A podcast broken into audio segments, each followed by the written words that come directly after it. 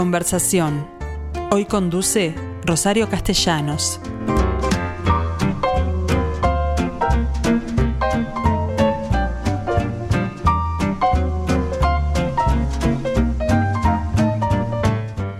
Bien, ¿cómo les va amigos? Bueno, aquí estoy nuevamente con ustedes tratándose de un miércoles para conversar con una persona muy importante que me les confieso que me achica un poco.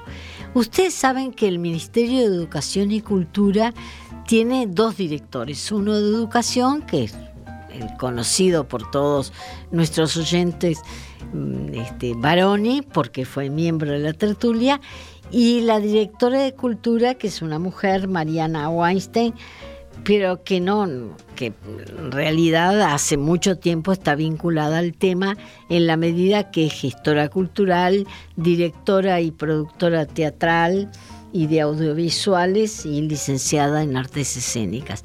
De todo un poco. ¿Qué tal, Mariana? ¿Cómo estás? Muy bien, muchas gracias. Eh, tú entendés, eh, lo dijiste en algún momento, que cultura y emprendedurismo tienen mucho que ver.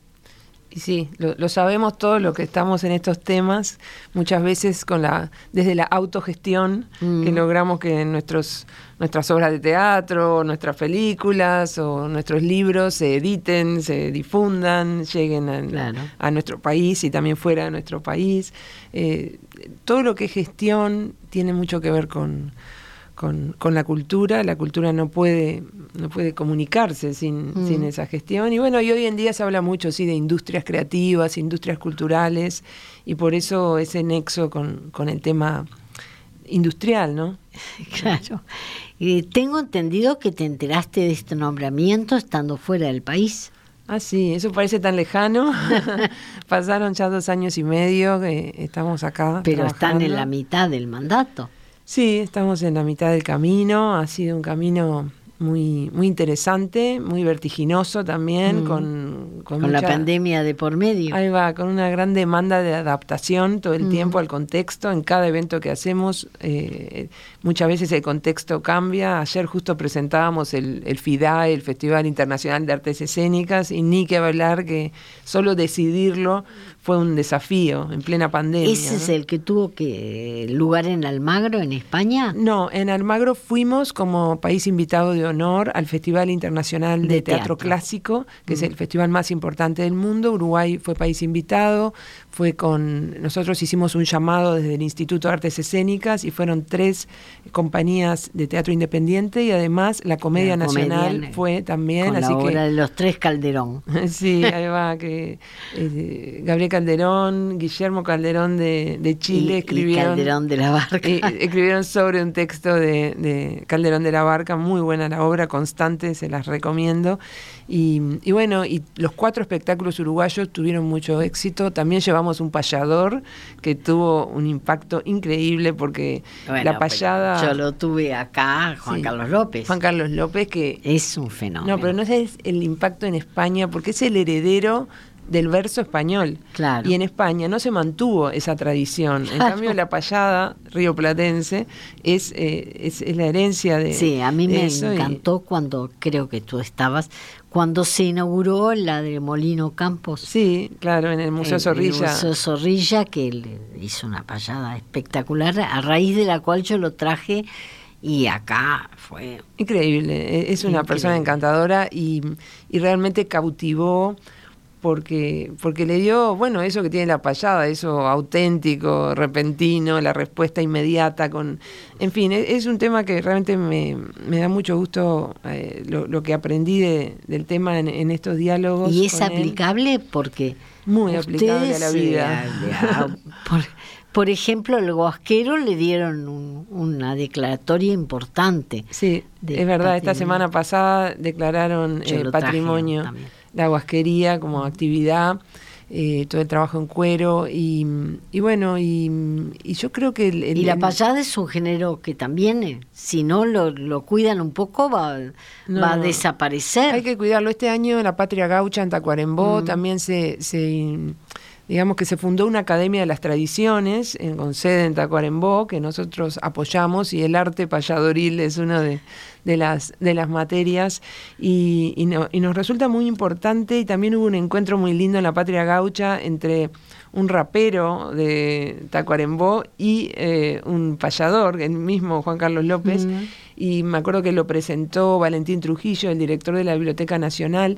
Es un tema muy interesante porque tiene todo que ver, porque el, hecho de improvisar y de con lo que tenés, con los elementos de tu propia cultura o de lo que te rodea, de tu entorno, es, muy interesante y creo que tiene aplicaciones. Pero Tacuarembó nos queda lejos a los montevideanos. Qué pena, ¿no? Porque debería quedarnos cerca. Todo, y la patria gaucha en particular, que es un hecho fantástico. Es maravilloso. Sí, realmente hay que Hay que ir.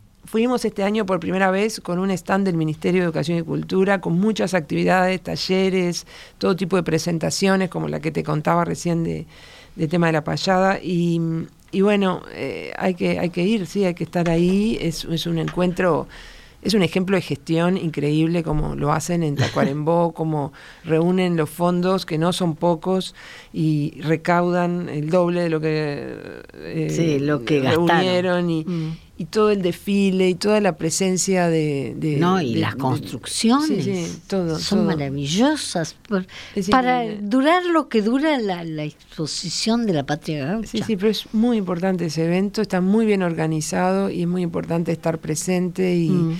Tenemos que, lograr, sí, unirnos más con, con todo el territorio nacional y estar presentes en todo. Eso es parte de lo que a ti te interesa particularmente, ¿no? Sí, me parece. Llevar la dirección de cultura más allá de los límites de Montevideo, porque tenemos la, mitad de la población radicada aquí, o más o menos. Mm. Y el problema es que al interior le mandamos cosas, pero el interior a su vez produce cosas bien interesantes. Claro, sí, es, es, tal cual. Nosotros trabajamos con cinco institutos de música, de letras, de artes escénicas, de artes visuales y de cine, y eh, transversalmente con un área de gestión territorial. Entonces, todos los productos que se hacen en esos, en esos institutos están pensados con el interior, ni siquiera para el interior, sino en diálogo con las direcciones de cultura de los gobiernos departamentales. Y como dice el ministro, justo hasta pocos días estuvimos en el, en el Parlamento, eh, por ejemplo, una exposición como la de Molina Campos. Claro, eh, se, fue, se, inaugura en Florida, pero se inaugura en Florida, no en Montevideo. Después viene a Montevideo, ahora va a San José, después va a seguir a otros lugares más. Pero el hecho de que lo nacional no ocurra en la capital siempre, sin despreciar a la capital, que obviamente tiene la mitad de la población del país y mucha de esa gente es de origen de otro departamento. Pero además, mucha culpa la tiene el propio interior, que valora lo, lo de Montevideo como un hecho excepcional. Sí, yo creo que... Yo me acuerdo cuando le, le, planteábamos eh, artistas a elegir para los festivales, siempre elegían los mismos, eran todos de Montevideo. Sí, hay que desdramatizar el tema de las fronteras, ¿no? Somos un país solo, este, y en realidad la gente se mueve y hay muchos artistas que mm. nos parecen montevideanos, pero que nacieron en otro departamento. Por favor. Y la verdad que lo importante es el talento del artista, ¿no? Mm. Entonces, eh, es, interesante eh, la sinergia que puede haber entre el gobierno nacional y, por ejemplo, festivales. Nosotros tenemos un proyecto Gira Música en el Instituto de Música y mm, se comenzó el año pasado y ahora se sigue adaptando y la idea es estar en contacto con las de invitarme a un festival de tango. Hay festival. Bueno, estamos eh, inauguramos una Sí, el Instituto de Música, el tema del tango es un eje principal. Se acaba de presentar en, Sociedad la orquesta típica, que hace muchos años no había una orquesta típica, y la verdad que ha tenido un éxito la, la presentación. Esa, que me invitaba. Sí, sí, ha estado ya en, bueno, en San José, en, el 24 de junio, el día de Gardel, y, la verdad que, creo que va a tener un impacto gigantesco eh, esta orquesta. Se ha hecho una convocatoria abierta, un llamado abierto, unas pruebas a las personas que se, que se presentaron. En fin, se ha organizado muy bien. Y eh, la idea es llegar a nuestro país y fuera de fronteras también eh, con ese lema de que Uruguay es tango. Claro. Entonces es, es, indudable que es algo muy auténtico en este país y también el candombe lo es y también otros géneros musicales ni que hablar, pero lo del tango, eh, creo que teníamos un debe y que lo, creo que la, Argentina nos ha robado mucho protagonismo en la materia, ¿no? Sí, eh, con el con la idea esa de de tango argentino, ¿no? Nosotros preferimos Uruguay es tango para no salir a una competencia futbolística de decir este tango uruguayo, pero creo que es mucho más profundo el concepto Uruguay es tango. Y, pero tiene que darse, eh, tiene que poderse escuchar yo traigo a un turista, por ejemplo, y no sé dónde llevarlo a escuchar tango, que vienen. Sí, tiene que seguir desarrollándose aquí la, las mm. presentaciones y la difusión y también la internacionalización de, de lo que hacemos en materia de tango, porque la verdad que tango es un tema que en el mundo, tú decís tango y todo el mundo entiende. En Australia, en India, en China, en cualquier lugar del mundo, en Japón, y hay lugares donde lo tocan tanto o mejor que acá. Sí, eh, nosotros queremos, eh, estamos organizando un festival para el 2024, mm. de, mm, un festival internacional de tango en el Uruguay para entender lo que hace el mundo con el tango, ¿no? Traer, eh, no, para mostrar lo que hacemos nosotros, sino para ver lo que hace el resto del mundo. Em, eso es muy interesante, países como Finlandia, como Japón, mm. en Australia, hay, en muchos lugares del mundo hay una gran actividad alrededor del tango y es muy interesante esa complementación y ese intercambio cultural que tienen los festivales, ¿no? Claro. Eh, tú acabas de llegar de uno, el de Almagro. Sí, estuve. Pero además eh, traías un, catálogo de la exposición que tuvo lugar de Gladys Afamado y hay un abierto un llamado para el Premio Nacional de Artes Visuales. Hay tantos llamados, convocatorias y es, realmente Yo te digo, recibo una por día. Y bueno, igual eh, nosotros eh, siempre pensamos que tenemos que mejorar la comunicación, para, pero es muy difícil Te puedo asegurar que Lorena, a los medios. Lorena funciona, porque me llega uno, diariamente tengo un, uno de ella. Claro, sí, la verdad que hay tanto, de, solo desde los cinco institutos y el área de economía creativa, con los mercados de industrias creativas por todo el país y otros proyectos, y el área de gestión territorial con sus usinas culturales y las fiestas nacionales, en fin, hay, hay de todo. Está el Premio Nacional de Artes Visuales, que creo que la semana que viene... También. El Premio Nacional de Letras, está también abierta la, convocatoria. Eh, en realidad ya está llegando el material de los jurados, que van a tener tres meses para estudiar y luego leer. leer. Eh, sí, la verdad que es un apostolado la tarea de, los jurados en algunas categorías, son, es increíble, pero bueno, por eso buscamos a los mejores, a los que saben leer, a los que mm. saben este, dedicarle ese tiempo también. Y, sí, está el Premio Nacional de Letras con, un montón de categorías, el Premio Nacional de Artes Visuales, que es bianual. Eh, ayer lanzamos el Festival Internacional de Artes Escénicas, que vuelve después de, del año, dos años de pandemia, porque en el 2021 iba a ser la edición y se tuvo que, que posponer. Así que la verdad que tenemos un montón de proyectos. Los invito, ahora en las redes va a estar todo el material del Festival Internacional de Artes Escénicas.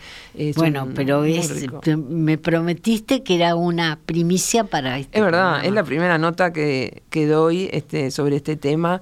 Eh, con, con, Martín Itamosú somos codirectores artísticos de este festival. que ¿Martín sigue en Montevideo? No, no, Martín se, se fue a, un, nuevo trabajo en Estados ah. Unidos, pero Mm, claro, porque mantuvo este rol. Sí, pero a mí no me abandonó, me dijo, pero contigo me quedo con el...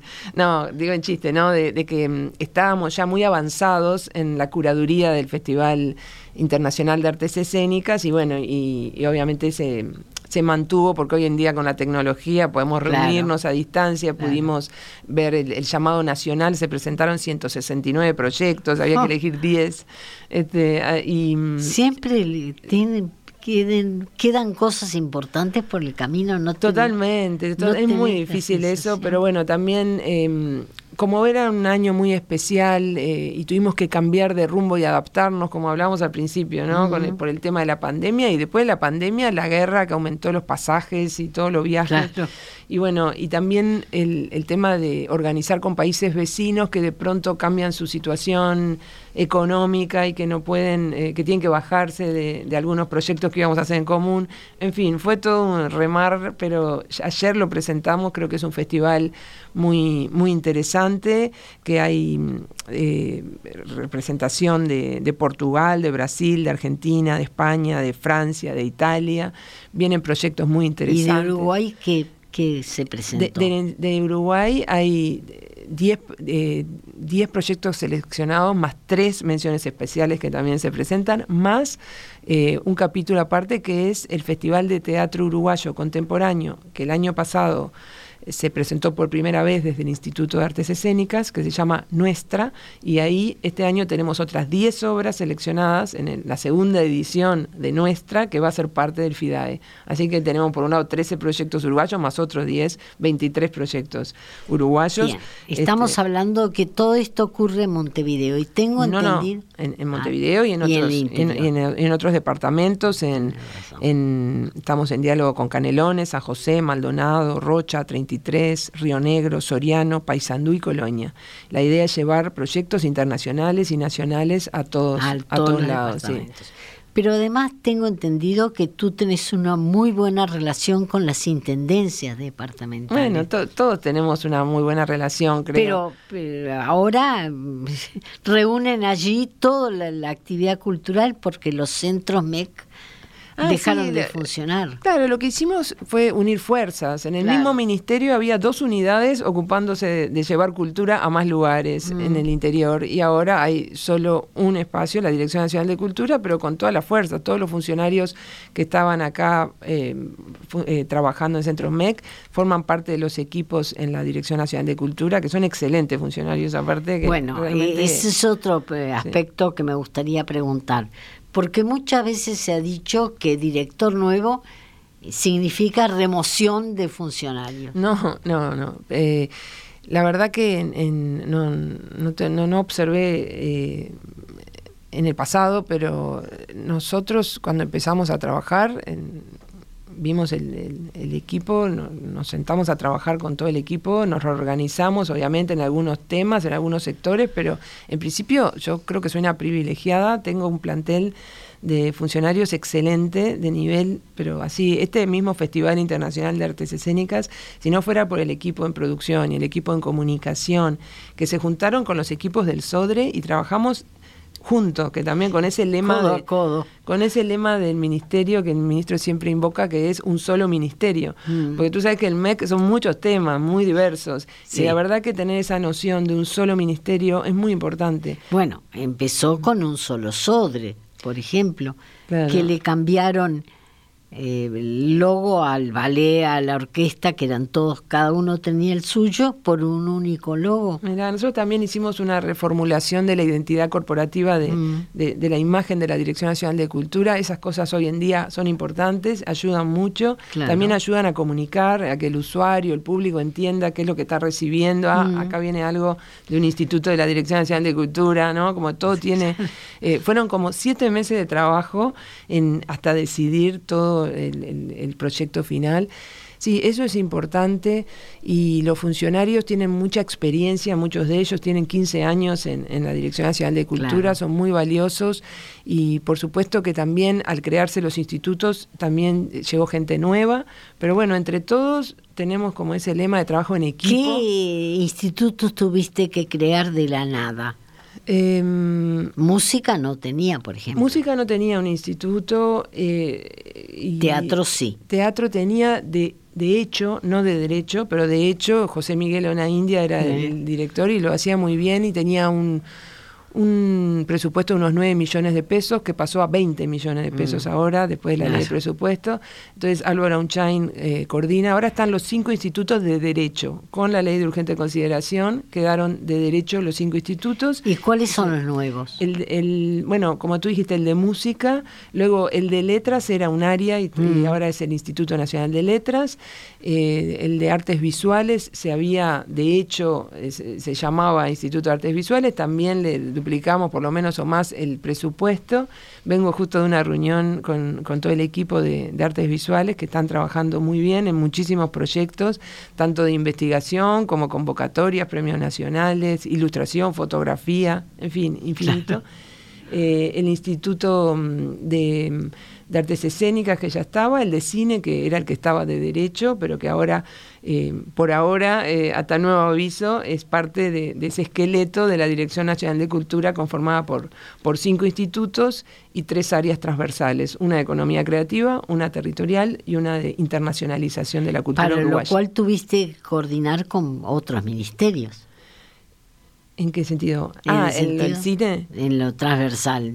Sí, siempre nosotros desde el principio dijimos no tenemos ningún proyecto solos. Siempre estamos en sinergia con Cancillería, con el Ministerio de Turismo, con Uruguay 21, con el Ministerio de Industrias, con el MIDES. Tenemos proyectos para todos los gustos y tratamos de entendemos muy bien el mensaje de austeridad del gobierno y para nosotros austeridad es no duplicar esfuerzos si ya se hace en algún lugar, simplemente tenemos que fortalecer lo que ya se hace. Y esperamos lo mismo de, los otros y el diálogo es... Eh, y no significa dejar trabajo por hacer. No, no, al contrario. Significa al contrario, porque lo que acabas de decir aumentó el presupuesto. Sí, sí, era muy importante actualizar presupuestos para realmente hacer cosas. También el tema de las ventanillas abiertas en los institutos, que no sea un sistema de llamar por teléfono necesito ayuda. hay una manera sistemática de ofrecer los fondos este, públicos, la gente presenta proyectos y así es, esto es público, transparente, republicano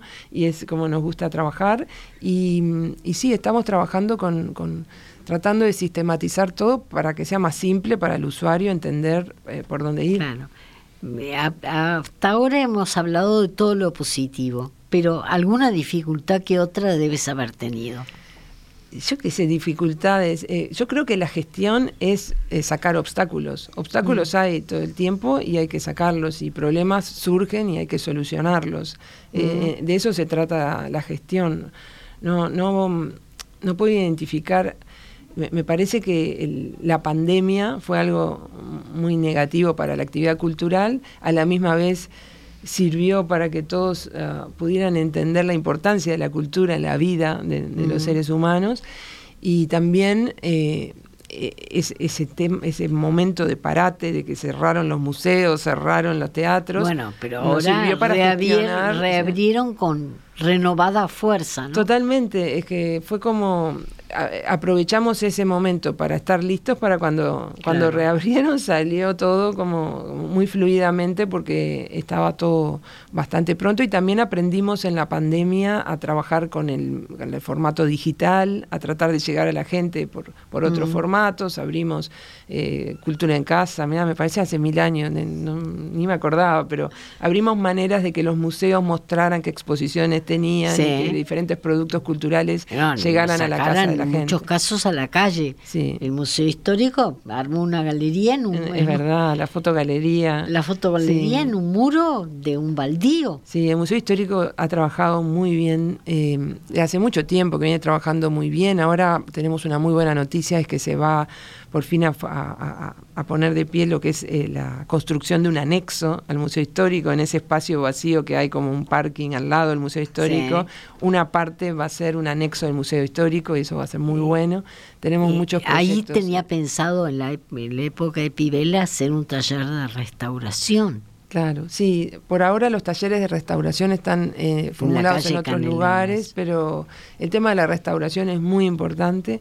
Tenemos también el espacio de, la ex cárcel de Miguelete, que todavía tiene muchos espacios por terminar, y estamos muy contentos de que en la rendición de cuentas pudimos formular un, artículo que esperamos que sea aprobado, que tiene que ver con un con un fondo de emergencia edilicia para los museos, que es muy importante solucionar algunas patologías y algunas, algunos temas como desprendimientos de ornamentos en el Palacio Taranco, en el Figari, en el Espacio de Arte Contemporáneo, que hay que solucionar de inmediato. Otro problema grave de los museos que no tienen seguro.